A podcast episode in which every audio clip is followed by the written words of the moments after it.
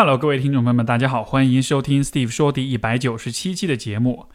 我们的 Steve 说节目口号创纪争议活动啊，依然在继续。这个地方跟大家做个提示，就是我们在 Steve 说第两百期的时候会启用一个新的节目口号。这个口号应该是什么？最近我在做一个口号的这这个创意的征集活动。如果你的创意被选中，你会得到九百九十九元的现金大奖以及一份精美礼品。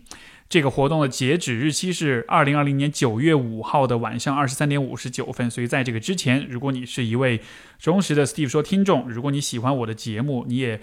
能很了解我的节目的话，然后你可以试着去帮我一起想一想，应该用怎么样的一个口号来描述、来形容我这个节目。关于这个征征集活动的更多的详情，你可以到我们节目的官网 Steve 说点 com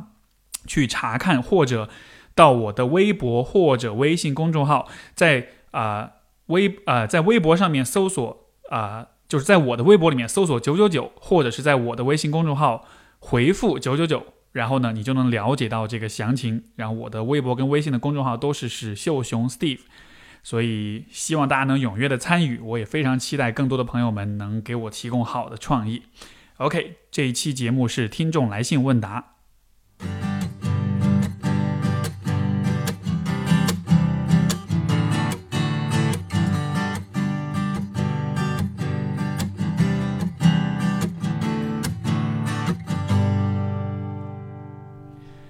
我们今天的第一封信来自花木君，他说：“斯蒂老师您好，我是一位在读研究生，我的困惑与父母找子女要钱有关，下面做详细说明。啊，一具体情况，我母亲几乎每月都叫我转钱给她还信用卡。根据我的观察，家里的经济状况是，父亲做生意似乎没赚钱，母亲经常转钱给他，父亲不会找我要。母亲也做生意，赚一点小钱，不过承担不了父亲生意周转，一直刷信用卡，还还不上的时候就找我要钱，转给我的生活费过于。”一段时间又转回去了。我有奖学金可以支撑自己。父亲偶尔会说：“如果我已经上班，就可以补贴家里之类的话。”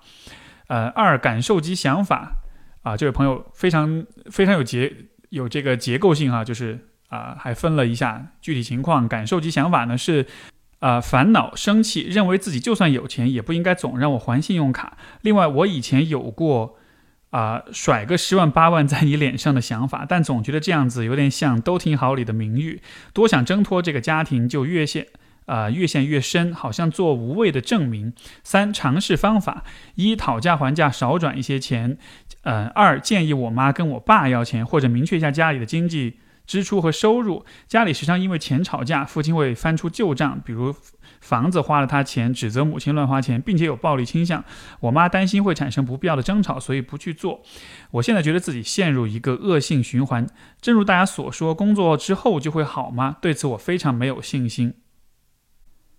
我其实首先想赞美一下花木君的，就是写信的这个格式。它的这种结构性，你看分了一二三三点，第一是具体情况，第二是自己的感受想法，第三是自己已经尝试过的方法。我其实觉得这样子的一种框架，在我们每一个人试图解决自己的问题的时候，是一个非常好的示范。就是当你向别人求助的时候，如果你能先用这样的一个结构去描述自己的问题，尤其是去描述你已经尝试过的方法，其实这会是一个非常有帮助的习惯，因为它能让就是你的求助对象更给到你更好的一些反馈和建议。因为我们通常通常不太想这个问题，就是告诉那些。求助就是告诉求助对象，我们已经尝试过哪些方法，而往往在这个如果对方不了解的情况之下，就会花很多时间去说一些你已经尝试过的事情。其实你告诉对方你尝试过哪些事情，是更有助于对方去了解你面对的障碍和困难到底是怎么样的。所以我觉得这个地方非常值得跟。呃，这个赞美一下花木君，也也会鼓励，就是未来朋友们像 Steve 说的，这个听众信箱写信的时候，尽量以这样一种格式来写，这样我回答起来其实也会更轻松一些。另外一点就是，说到这个钱的具体的问题，我会有这样的几个角度。第一就是说，如果金钱确实是一个压力，而且确实有影响到所有人的生活，那我觉得非常有必要，就是把家里的经济的这个支出收入明确的拉出来。因为现在的问题已经不是一个单纯的情感上的问题，我感觉确实是有经济压力的存在，影响到了所有人的生活。所以这样的情况之下，我会觉得，啊。因为你作为孩子，一方面你跟他们是父母还和孩子间的这种亲子关系，但是另一方面，其实你现在也是一个成年人，呃，我认为你是有义务也有权利参与到家庭的财务的规划当中去的。因为说到这个问题，我觉得小孩子在成长的过程中，会总是习惯性的认为父母是那个掌控经济大权、做所有的经济财务上决策的那个人。但是随着呃小孩子的长大的话，其实非常有必要，就是父母其实非常有必要把让让孩子就是逐渐的参与到家庭的财务规划当中来，这个。呃，经济跟收入，呃，这个支出跟收入到底是怎么样一个状况？我们家现在有多少钱？然后主要的点在哪里？实际上，很多时候，如果孩子参与到父母的财务规划里面，反而会有一个新鲜的视角，也会发现一些新的问题。呃，你像我在我自己的经验当中，我就会很后悔，说我没有早一点参与到我家的财务规划当中，因为我父母也是和其他很多父母一样，他们会。呃，本能的认为说孩子不需要去担心这些事情，就可能这也是一种善意。但另一方面，其实我会觉得我其实错过了很多的机会去了解我们家的家庭发展的轨迹。呃，呃，其实一个家庭的发展，就是他在财务上的表现、历史的状况，这个部分其实也是和。我们自我的身份和我们的成长经历有非常紧密的关系的。如果你看一个家庭，你看自己的家庭，你不看财务的部分，你只看关系的部分的话，你得到的那个画面其实是不完整的。所以我认为，呃，从不管是从你自己的成长跟成熟，还是从更好的面对。当前这样一个比较紧迫，或者说比较呃比呃财务上有压力的这样一个局面的话，你都应该更多的参与到整个家庭的财务状况的梳理当中去。所以这是非常有必要做的一件事情。还有一件事情就是，当我们在说钱的时候，不管是在家庭关系还是在婚姻关系里，当我们在说钱的时候，其实很多时候。钱都不仅仅只是钱，其实钱有被赋予很多其他的意义。就是当我们在啊，因为人与人的很亲近的相处，就意味着每一个人有不同的需求，然后这个相处的过程，其实就是大家去表达、去磋商，最终达成共识，从而所有人的所有需求都可以尽量被满足，就是有这样一个磋商、跟协作、跟博弈的过程。所以在很多的关系的这种磋商跟博弈当中，钱的问题就会被拿出来当做是一个，像是一个由头或者是一个载体。当我们在说钱的时候，实际上我们可能是在说的其他的东西，比如说父亲会翻旧账，会指责母亲乱花钱，虽然。字面上说的是母亲乱花钱的问题，但是其实我们稍微想一想就会明白，这个地方你的父亲他所表达的东西，更多的不是这个钱本身，对吧？而是指责是母亲乱花钱，所以可能是他对于母亲的有一些决策、有一些价值观可能是不满意的，可能影响了他自己的这种呃呃规划。所以你会看到，当人们在说钱的时候。很多时候都不是真正在说钱，因为如果只是在说钱的话，钱是一个非常理性、跟非常客观、跟非常可以量化的东西。我们对钱的讨论，按理说应该是非常简单的，因为如果完全不带情绪的去看它的话，它就是一个很非常数字化的一个一个一个计算而已。但是很多时候我们说到钱会有情绪出来，所以我觉得在处理钱的问题上，就永远应该看到。当说到钱的时候，人们会有情绪。那么那些情绪到底是什么？金钱作为一个载体，作为一个对话交流的载体，它承载的背后的心理需求到底是什么？你能把这个方面的问题理清楚的话，你在处理金钱的问题的时候，你就能多一层思维，去知道说到底事情是怎么回事。因为如果没有这一层意识的话，很多时候我们的注意力就会只放在。钱上面只放在这个数字上面，但是你知道，你做再多的计算也是解决不了关系层面、情感层面的问题的。因为其实当你说到你陷入一个恶性循环，嗯，包括也没有信心的时候，其实我也会觉得，当你在说钱的时候，也不只是在说钱的问题，就好像是这个更多的是一个关乎到家庭关系的问题。那么，我觉得也这也是一个很好的机会去思考一下，就是你希望和你的父母。建立怎样一种关系？你希望怎么处理你和他们之间有关金钱的这个方面的问题？我觉得这地方牵扯出来的一个，其实就是父母跟孩子在金钱这个问题上的一种很微妙的关系。因为一方面呢，就是父母是有义务去在去抚养养育自己的孩子，包括金钱上的许多的付出，这个部分其实是非常理所应当的。但是另一方面呢，孩子对于父母其实会有一些呃亏欠，会有一些愧疚感，会觉得好像父母养了自己，为自己的付出都是一种。啊牺牲，都是一种付出，所以说会有一种亏欠感。所以这样情况下，其实年轻人面对自己的父母在金钱的问题上很容易没有底气。我觉得这个没有底气，情感上我觉得非常能够理解，但是在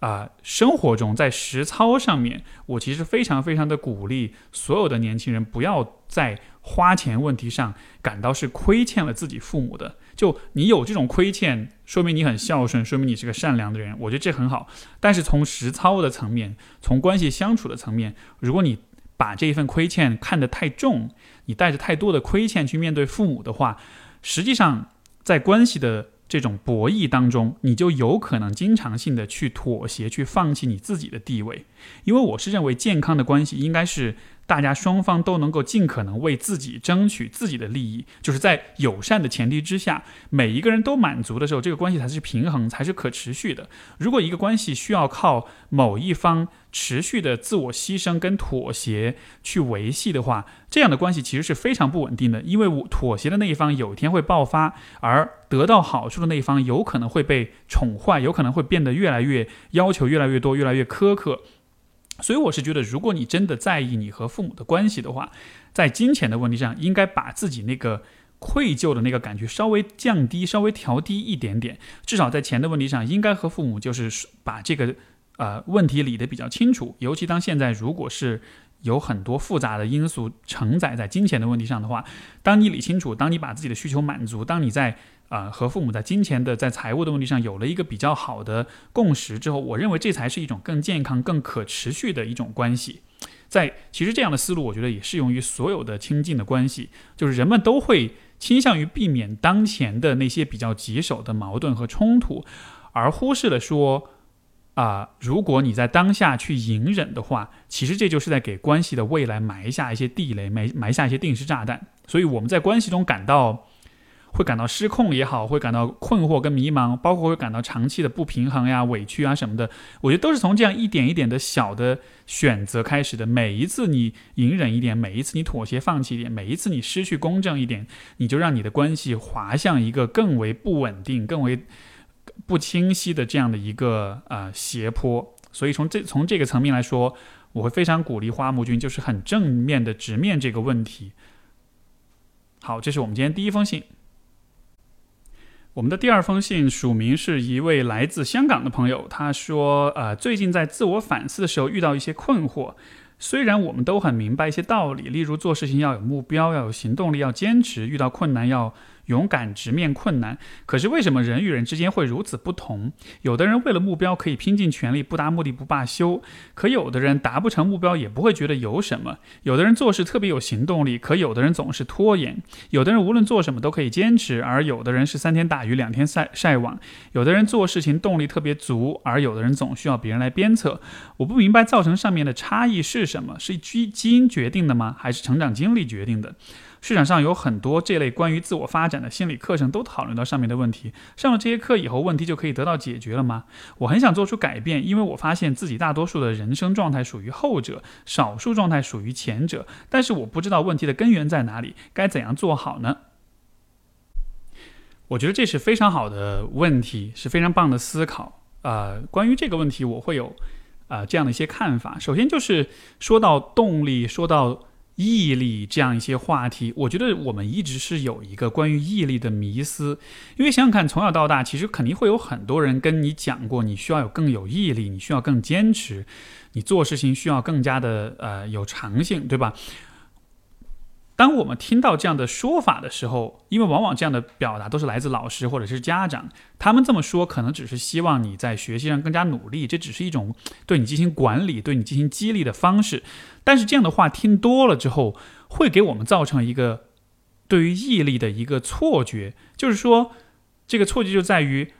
人的毅力好像是一个。只要在必要的时候，你把它培养起来、建设起来，然后你就可以去做任何事情。所以就好像是毅力是一个和我们的个人意志和喜好无关的一个独立存在的一种能力一样，就好像是呃，不管你做的是什么事情，只要你很吃苦，只要你足够的努力，只要你把你的毅力培养的足够的强大，事情就应该变得好。当我们对毅力有这样一种认识的时候，它的一个非常负面的结果就是人们会很容易因为自己缺乏毅力而自责。当我们很多事情做不好的时候，我们就会觉得，哎呀，这是我缺乏毅力，是我没办法坚持啊，所以我才这样子。你看，因为这样的原因，可能比如说很多人想要减肥啊，很多人想要好好学习啊，包括我自己一直都是这样子的，就是在学生时代，嗯，包括你这样的事业上的发展啊，就会一直很讨厌自己，觉得自己是毅力的问题。可是，在我的理解当中，毅力从来都不是一个独立于人的志趣、跟爱好、跟内心。啊，完全自己独立存在的这么一个部分。如果你想想看，因为如果人有这种和其他任何事情都无关的，单纯只是一个毅力这么一个东西的话，其实人的自我就没有意义了。因为你想要做什么，你喜欢什么，你应该做什么，你追求什么，这些都不重要了。只要你有足够多的毅力，你做任何一件事情，你可以把这个事情做得非常好。那这样子的话，你自己的价值观体现在哪里呢？你自己的喜好体现在哪里呢？所以我觉得，当我们去想到毅力的时候，我们的一个很大的误解就是，我们会把毅力用毅力来取代人的价值观。我们会认为，只要你有足够的勤奋、足够的努力，你做任何事情都可以做得做得好。而我是绝对反对这种观点的，因为我会认为，人都是独特的，人都是有自己的特性的。有些人擅长某些事，有些有些人在意或者是喜欢某些事，他的这些事情就一定会。呃，他的这些事情就一定会做得更好，也一定会比别人做得更好。所以换个角度说，其实就是当我们在说毅力，尤其当我们在说别人，就是那些看上去很有毅力的人的时候，我觉得很多的时候我们看到的表面上是毅力，但实际上很多时候你看到的根本就不是毅力，你看到的无非就是很多人做的事情是他们真正在乎和喜欢的。这个地方我举一个例子，就是。啊，我跟很多朋友聊天，讲到我自己的职业发展的历程，作为一个独立的咨询师，然后又是一个独立的这个社交媒体和呃呃内容生产者和一个播客主播，人们就会说哇，你好有毅力啊，你坚持做这些事情好不容易啊，播客更新快两百期了，你一定是一个自我管理和内驱力非常强的人。每一次我听到这样的话，我就会觉得特别的好笑。因为我一直都是一个毅力不那么强的人，我从小所有的老师都会跟我说，这个孩子很聪明，但是要再努力一点就好了。可是我是臭名昭著的缺乏毅力的这样一个存在。那么这到底是什么？人们赞美的那个我的那个自律和那个毅力到底是什么？从我的角度来说，那种感觉非常简单，就是如果不做这件事情，我不知道要做什么。如果不做这件事情，我没有办法想象我去做其他的事情。所以说，在别人看来的毅力，在我看来，无非就是我没得选，这是我最在乎，或者是说我唯一在乎的事情。所以我不可能放弃这个事情去做别的。所以，当你把你的一些选择和你的在乎和你的价值观啊对对应起来，对齐了以后，你做的事情都是那些你很喜欢，而且你。无论如何都是宁可去做的事情的话，你就不需要毅力了，因为你的内内在的这种价值观和喜好和那种自然的倾向，它就会驱动着你去做这些事情。如果你去做了其他的事情，你会觉得很烦，你会觉得这不是我喜欢做的，然后那种很烦的感觉就会把你推回到你原来做的事情上面。所以你看，真正的毅力其实不是我们想象的那种，是。那种头悬梁锥刺股，然后手里握着冰块，特别痛苦、特别难受，去忍耐那种痛苦的感觉。人们对于痛苦的忍耐终究都是有限的，因为本来忍耐痛苦也是非常消耗的一个过程。如果你完全靠这样一种能力去建设你的毅力的话，这其实不是一个很可持续的。呃，一种方式，所以我认为更好的毅力其实就是来自于你能够在做事做的事情上面尽可能选择你喜欢的、你在乎的、你认为非常有必要去做的事情。当进入这样一种状态的时候，你自然而然就会成为那个啊，至少是别人眼中看上去很有毅力的那一个人。所以这位朋友说到，呃。自己的人生大多数是属于后者，少多少数时候属于前者。我也会觉得，这或许意味着，在你的生活当中，在你所做的很多事情当中，有可能很多事情不是由你选的，所以你没有啊办法，你没有机会把你的喜好、把你的偏好、把你的心之所向调动起来，用这一个部分去驱动你，你的。说的那个说的文艺点，就是你的内心是死掉的，你的激情是死掉的，这个部分的能量是被封锁起来、被封闭起来的。而你是用一个非常理性的方式在驱动你自己。我认为这件事情是好的，是有价值的，我应该去做它。但是用理性驱动的毅力，在我看来其实就是非常脆弱，跟就像最后的结果就是三天打鱼两天晒网，对吧？嗯，我说到这里，我又想起另外一件事情。前前段时间，我老婆有一次在这个。不经意之间，就是书架上翻到我小学的日记本，因为这个日记本一直带在身边。然后她就发现一个特别有意思的现象，就是我的日记经常都是在说，经常都有一个反复出现的主题，就是我今天考砸了，我特别懊悔，然后我一定要努力学习，我一定不能辜负我的父母，辜负老师的期望，然后就写了一番豪言壮语，然后。包括我还在还在日记当中写，我以后一定要坚持写日记。然后这篇日记写完之后就很久不更新，下一次写日记可能就是一年两年之后了。所以就可以看到说，当你做的这些事情并不是你真的很喜欢做的时候，你会在理性的层面说很多道理，说服自己这是有意义的，这是应该做的，你应该坚持。可是所有的这些说服都经不起生活当中每一分每一秒的那种突那种考验，那种那种消耗。因为到了最后，真正能够支持你的、最稳定、最可靠的那个部分，不是你的理性思维。人的理性思维很脆弱，很容易受影响，在情绪不好、状态不好的时候，就可能可能发生转变。但是，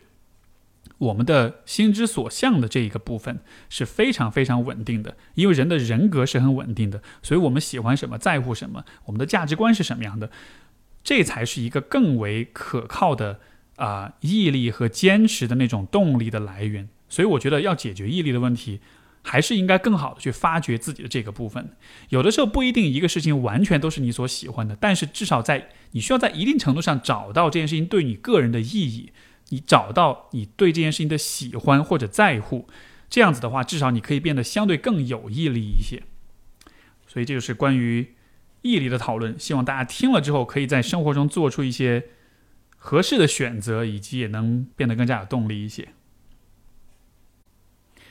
所以我们的下一封信来自呃这个朋友，我就叫他呃一米好了。然后他说呃 Steve 你好，最近在听 Steve 说，内心也比较迷茫和失落，也因为一直没有找到对象的事情，经常和家里人闹矛盾，尤其是我妈妈。我今年满三十岁了，在二线小城市，其呃其其实他们介绍呢，我也有去看，但是这个年纪还是有生活圈子很难碰到合适的。他们介绍的人都是通过不知道哪里得到的信息。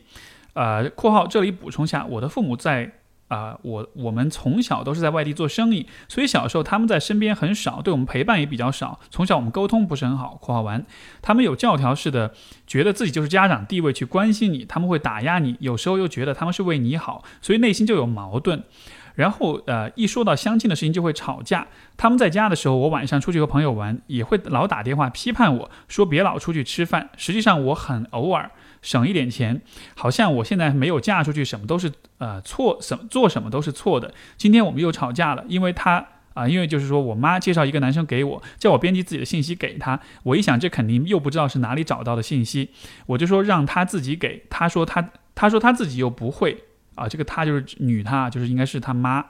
呃，要我自己弄起来给他。我就说不用你帮我，我自己找。他又回复说：“你找到了吗？我现我现在不就是在找吗？”我回答，然后他又转移话题到说：“啊，你上大学的钱是我出的，意思就是我欺负他不会编辑信息。后来干脆他就恼羞成怒了，叫我不要住家里，这样他会被气死。后来电话挂了，还语音，呃，我啊说不认我这个妈也可以，你自己出去过。”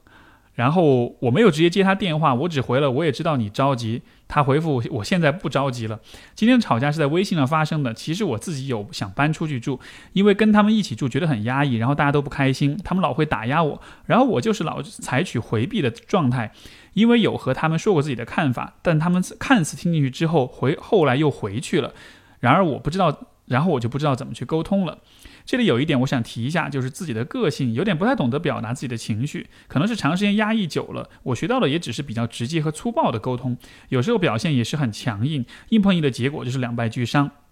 老师，我还有一个问题是关于亲密关系，就想听听看，啊啊，之前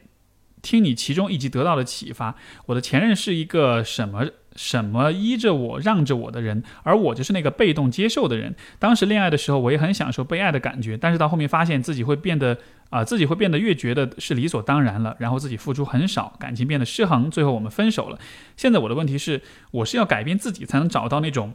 互相匹配的爱情吗？不然是不是就像我前任那样，那种才会才会吸引到我呢？（括号）啊，因为正好他比较擅长讨好和照顾我的心情，而我又擅长，而我又善于被动接受他的好。括号完，在节目中听说这样的两个人是锁死的一对，啊，期待你的回答。这样一个问题，这样一个家庭关系啊，就是我我觉得可能潜在的就是存在着两个很重要的问题。第一个就是说，父母跟孩子之间不亲近，因为没有花很多时间在一起相处，所以其实大家对于彼此都不是那么的了解。而因为不了解的话，其实信任度就会比较低。所以我看到，当你父母在嗯，不管是打压也好，跟你吵架也好，尤其是你看你举到这个例子，说到这个编辑信息的这个问题，然后你妈就炸了，然后就觉得啊，你不就就不认我这个妈也可以搬出去什么的。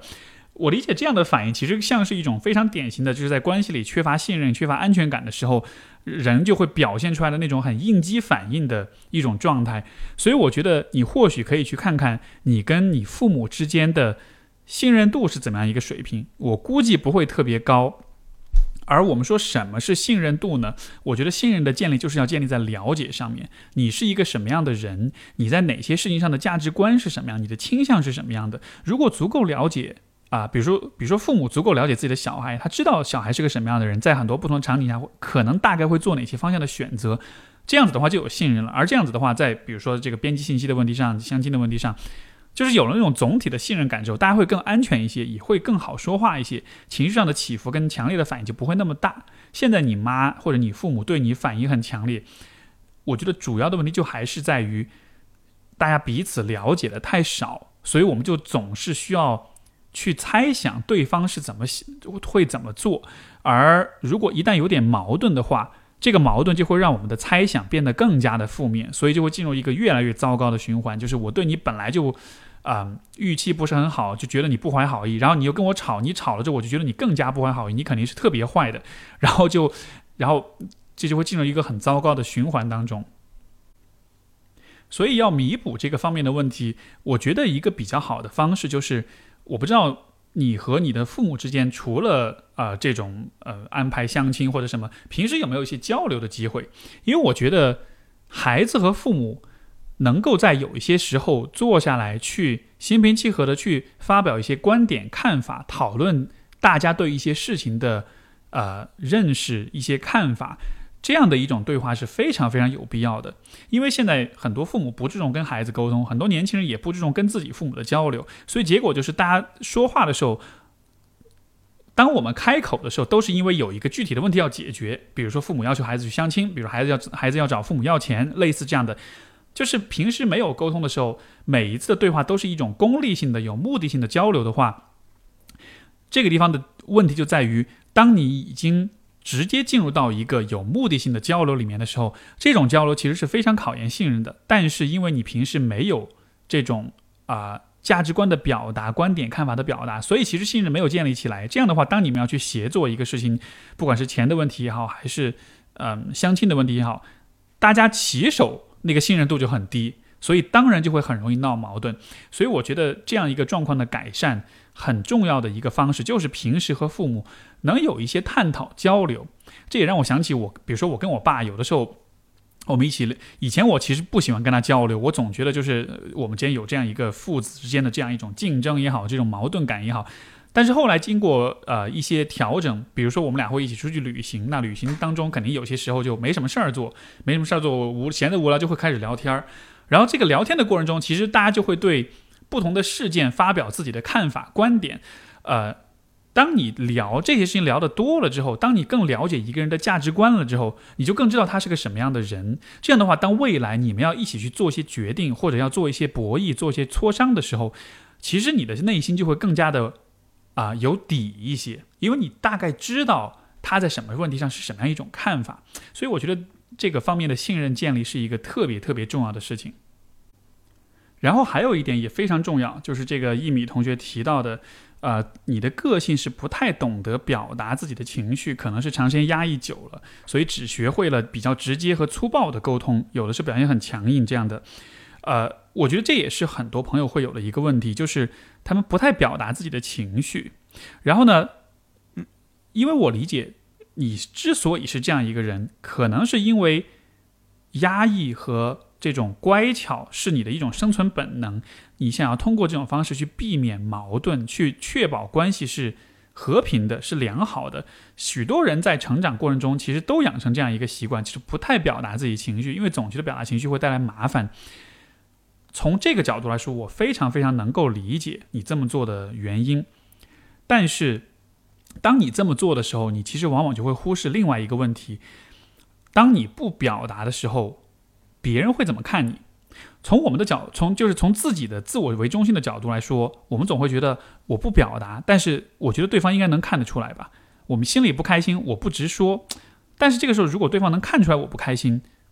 可能他就是懂我的，或者说我不表达，但是对方应该他是应该要看出来我的不开心的。所以就是当一个人不太善于去表达自己的情感的时候，他同时也会对他人的反应有一些不切实际的期待，会认为他人。应该要在我完全不表达的情况之下，还能够看出来我的感受，因为你自己委屈了你自己，所以你就会自然而然在关系当中有一种我被别人亏欠了的感觉。这种感觉也会驱使你去认、去期待别人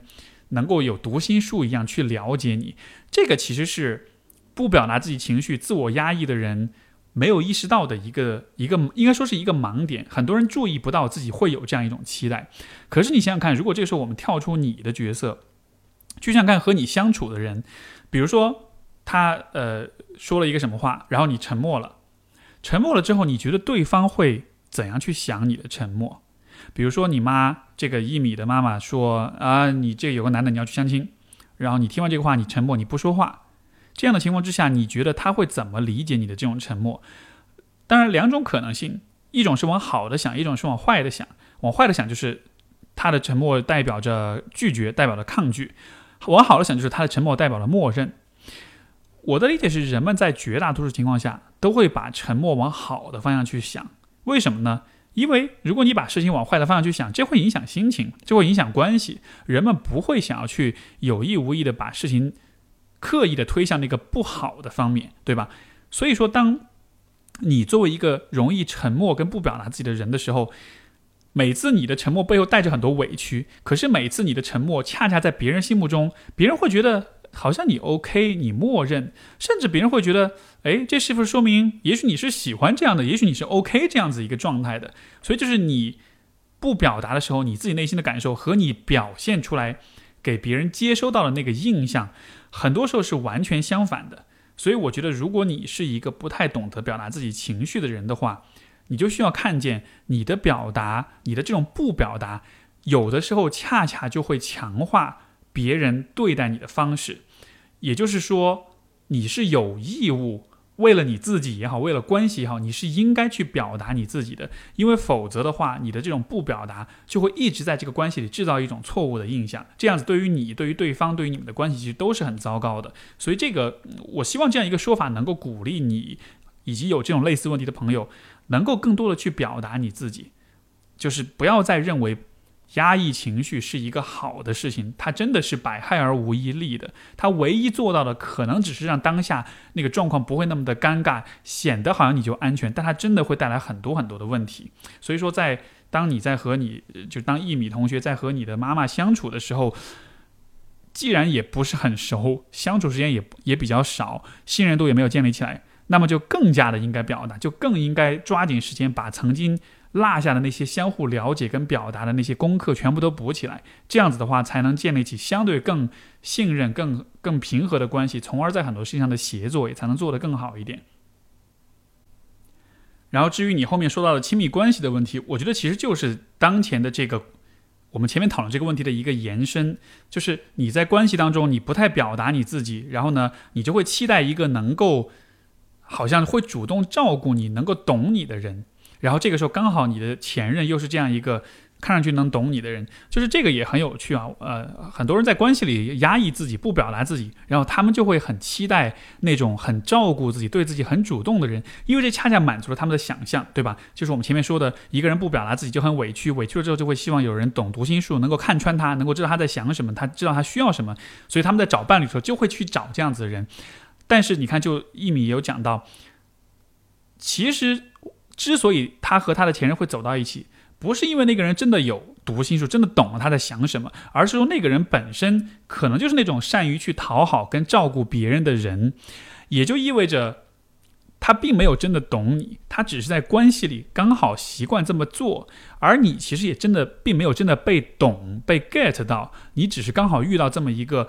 满足你想象的人，所以这样的关系当然就是不稳定的，当然就是没法持久的，因为最终两个人其实都是在。和自己想象的那个人去相处，所以我觉得这是许多人在成长过程中必须要去经历的一个人格上的转变。如果你在情感的表达上面有困难、有障碍，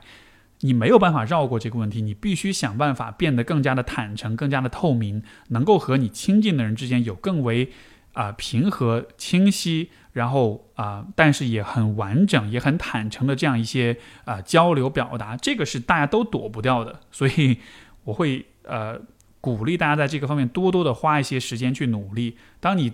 完成这样一个转变，当你克服了这个问题之后，你才有可能和身边的人建立更为亲近、更为信任的关系。呃，我们的下一封信来自一位叫蝴蝶的朋友，他说：“Steve 你好，一直在听你的节目，曾经听到有期节目讲拖延症。我想说，我的拖延症是因为害怕自己的弱小，因为读研选了一个很难的方向，需要比较好的编程和理呃数理基础，我就开始拖延写论文，就是因为太难了，呃，我不想面对。”啊，而我不想面对难，拖到不得不去做的时候才做，这样爆肝的日子太痛苦了啊！但是面对这个自己也不会的弱小也很痛苦，所以不想做啊，总是拖延。但是我必须啊做，因为要毕业。啊，第二个问题是最近啊，这个网上一些 PUA 的事件让我思考女生怎么爱自己，什么叫做爱自己？我发现我自己就是很不爱自己，老是责怪、指责自己不好。很缺爱的女生应该怎么爱自己呢？可以说说吗？首先，关于前面一个问题，拖延的这个问题，其实前面我们就是呃那个有关毅力的那一个回答，我觉得已经非常清晰的讲出来这一点了，呃，而且。这个蝴蝶的也说了不爱自己，我觉得这两件事情真的是经常都是同时出现的啊。所以，当我们说到拖延的时候，我觉得这个其实也是啊很有意思的一个现象，因为我们在拖延的时候，同时会产生的一个心理就是我们会非常讨厌自己，觉得自己没有毅力，觉得自己没有办法有这种能动性去完成那些必须要完成的事情，对吧？所以，我觉得很多会面临拖延问题的人。我的猜测是，很有可能他也同时拥有我前面所讲过的那个对于毅力的那种迷思，就是会想象毅力应该是一个凭空产生的，和自己的喜好和自己的人格没有任何关系，纯粹只是一个啊我们后天培养的一个能力这样子的。然后呢，就会认为如果我很多事情做不成，如果我事情做的不够好，那就是因为我没有毅力，而我没有毅力呢，毅力又是一个完全应该是由我自己主观意愿上做的一个选择。对吧？所以我们就会非常拖延，然后觉得自己没有毅力，觉得很自责，自责之后更加的焦虑，更加拖延，无限下去的这样一个恶性循环。当你进身处这个循环的当中的时候，我认为的好的方向和出路其实就有一个，就是你需要把整个视角往后退一下，先不要去想。我怎么让自己变得比较有毅力？先完全，甚至说，我觉得应该完全放弃掉这种想象，因为人们都会说，我设定一个目标，然后我想象，如果我非常有毅力，我就能完成它。如果你对于未来的目标的这个完成的问题，如果你的想象是基于我做一个很有毅力的人才能去完成的话，我会认为这个目标本身也许就不是一个非常好的目标，因为在我看来，好的目标。应该是不需要花那么大的毅力去完成的，就在绝大多数情况之下，因为这意味着你的完成这个目标的过程，一方面是需要有一定的毅力跟坚持，但是它不是唯一的动力的来源。你这个事情的意义感也好，你的喜好也好，你的擅长也好，身边的环境的这种支持跟鼓励也好，有应该是有很多事情共同来支持你去完成的事情才是好的目标。如果你自己不喜欢，周围的人不支持，然后你也不擅长，然后这个事情本身也缺乏意义感，你只是期待用毅力这么一个啊支柱去支撑自己完成这件事情的话，我会觉得这个方向本身就是错的，你就不应该这么去选。因为你会把自己放在一个非常难的局面里面，让任何一个人处在这样一个局面里面都会拖延，都会做不好。因为人的动力就是这么的，它就是需要有多个支柱来共同的汇聚而成，而不是说一个完全是靠自己主观上的一种选择来的。所以我觉得，因为刚刚你也提到爱自己的问题，我我觉得这两个问题一定是有关联的。当你不爱自己的时候，经常会发生的事情就是你会把自己的。想法、跟感受、跟需要、跟喜好放在末位，放在非常不重要的位置。你会主要考虑的是别人的期待，考虑的是外界的想法，考虑的是他他人的评价，没有把自己放在一个很重要的位置上，这就是不爱自己啊。而当我看到你在做专业方子方向的选择的时候，似乎这种不爱自己的事情就体现出来了。所以，也许我们可以做这么一个假说，一个假设，就是不爱自己的人往往也有拖延的问题。因为当你不爱自己的时候，你就必须要，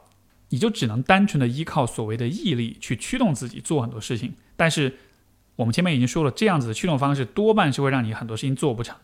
做不成的时候，你会自责，觉得自己缺乏毅力，然后开始拖延。所以这两个事情，我觉得是有非常 是有非常紧密的联系在里面。如果你是一个缺爱的人，如果你也拖延的话，我我希望我这样的一个。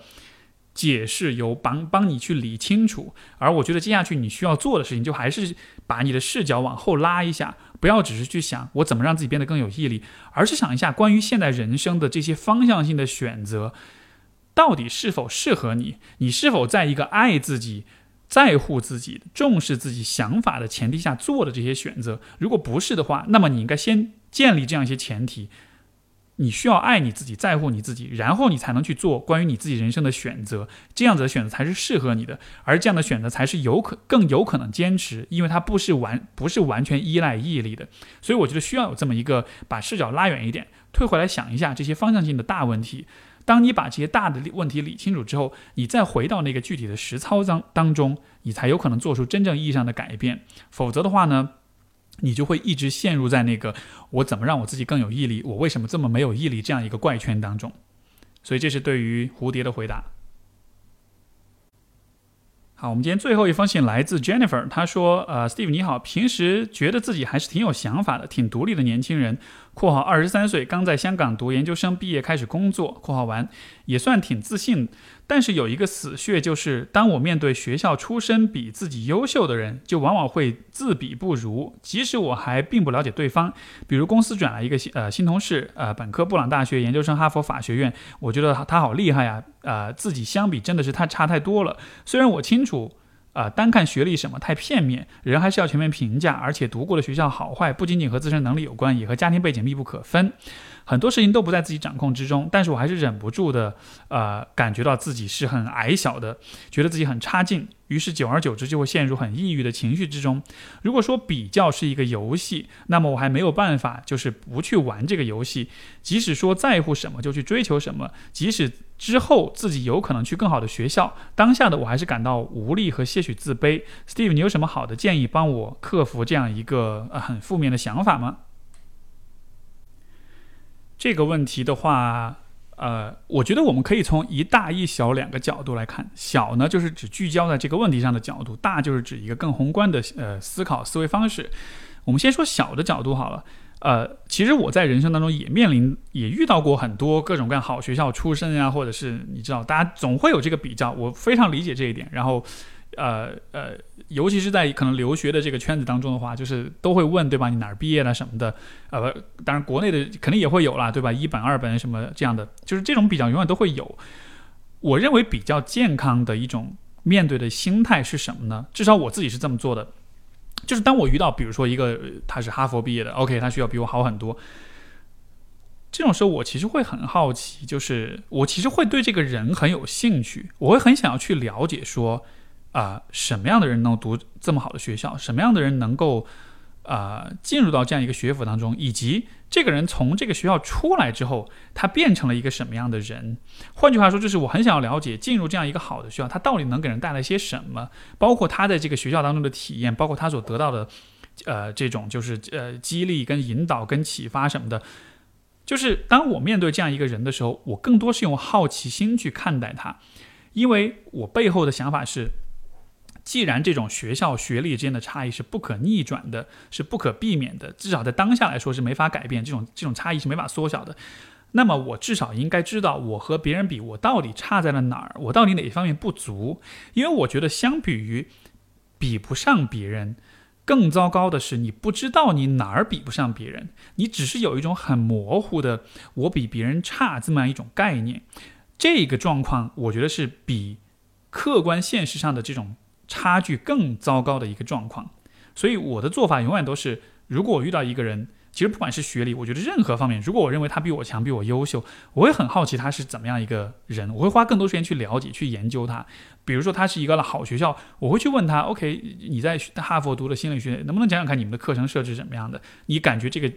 啊上学的体验怎么样，对吧？你的老师的资质怎么样？然后其实我会问很多很多这样的问题。这样的话，我听下来会发现，哦，哈佛真的比我的学校要好，他真的各方面做得好好啊。这样子的话，你至少就知道你的差距到底在哪儿了。而当你知道自己的差距在哪儿的时候，你就能更清晰的看到哪些差距是在现实当中我有可能缩小的。比如说，他这个老师推荐的书单给的书就是比我们我的教授给的书单要更全面。比如说，呃，他能够认识的行业的大咖就是比我要认识的要多。这样一些事情，在我看来是可以去补偿的。你可以去跟，比如说管对方要书单，你可以去也试着去和这些大咖们建立联系，或者是做一些其他什么事情。也有一些事情是没法做到、没法弥补的。但是对于没法弥补的差距，当你知道到底是什么没法弥补的时候，你就能接受这个现实，你反而就不会觉得啊，这是一种差距，这就是一个客观的事实。就好像是当我看到比尔盖茨的身家的时候，我不会觉得啊，我很不爽，对吧？因为人家就是那样子的呀，就这就是一个客观事实。所以，我觉得当我们和别人在学历上有差距的时候，这样的一种心态去面对，会是比较，它不能让你完全没有那个比较的时候的那种自卑的感觉，但至少你能对你的这种自卑感有更多的一些的掌控感，能更清晰一些。我觉得这就是我们能做到最好的一个结果了。然后我们再说一个更大一点的角度是呢，其实就是说。因为 Jennifer 年纪也很轻，二十三岁，所以我觉得人在这个年龄阶段的话，其实都还是比较容易陷入到这样一种比较当中。为什么呢？因为其实二十多岁的时候，你的人生还没有很成型，就有点像是如果每一个人是一棵树的话，在这个阶段，其实大家大概都只是一个。有点长了点叶子的小树苗的感觉，你还没有成为一个参天大树的样子，所以每一棵树之间那个样子是非常接近的，能够比较、能够区分彼此、能够差异化带来差异化的这些指标，其实非常非常的少。在这样的情况之下，你自然而然就会更看重学历的问题。可是，比如说在我看来，当我到了三十多岁的时候，当我去了解一个人、认识一个人的时候，我觉得学位、学历、学校的出身背景是一个，我不能说完全不重要，但是真的很多时候我不太会去关注这一点，因为你会看到说，啊，一个人最后来的路他走的是什么样子的，很多的时候和他的学历没有真的那么大的直接的关系，或者说其实你关注其他的一些指标、其他的一些视角的话，是更有助于你去判断这个人到底如何的，因为我们去和别人的这种比较，啊。就是在你的阶段是比较，其实我觉得在更我们如果从更客观的角度说，人们为什么要去比较彼此，更多的还是在于我们需要去和彼此去交往、去建立关系、去合作，所以我们是要去了解彼此。所以看一个人的出身背景，看一个人的学历，它其实就是一种去识人的过程。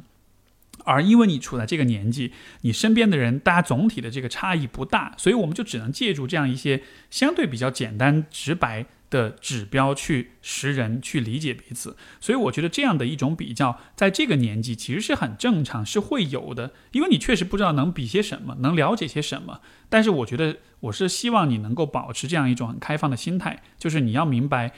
当以后每一个人都变成大树的时候，每一棵树之间的差异是非常大的。到了那个时候的话，你就不再需要用这样一些。非常单一维度的、非常量化的、非常等级制度的方式去了解一个人，去给每一个不同的人下定义。我们的年纪越大，我们的阅历越丰富，我们才越有可能懂得去欣赏每一个个体的独特之美。所以，我觉得最终我们看待别人、看待自己，都应该朝着这个方向去。我们的终极目标是能够看到每一个人的独特性是非常美好的东西。你带着这样一种心态去看不同的人，我觉得相比于你去跟别人比学历，可能从那种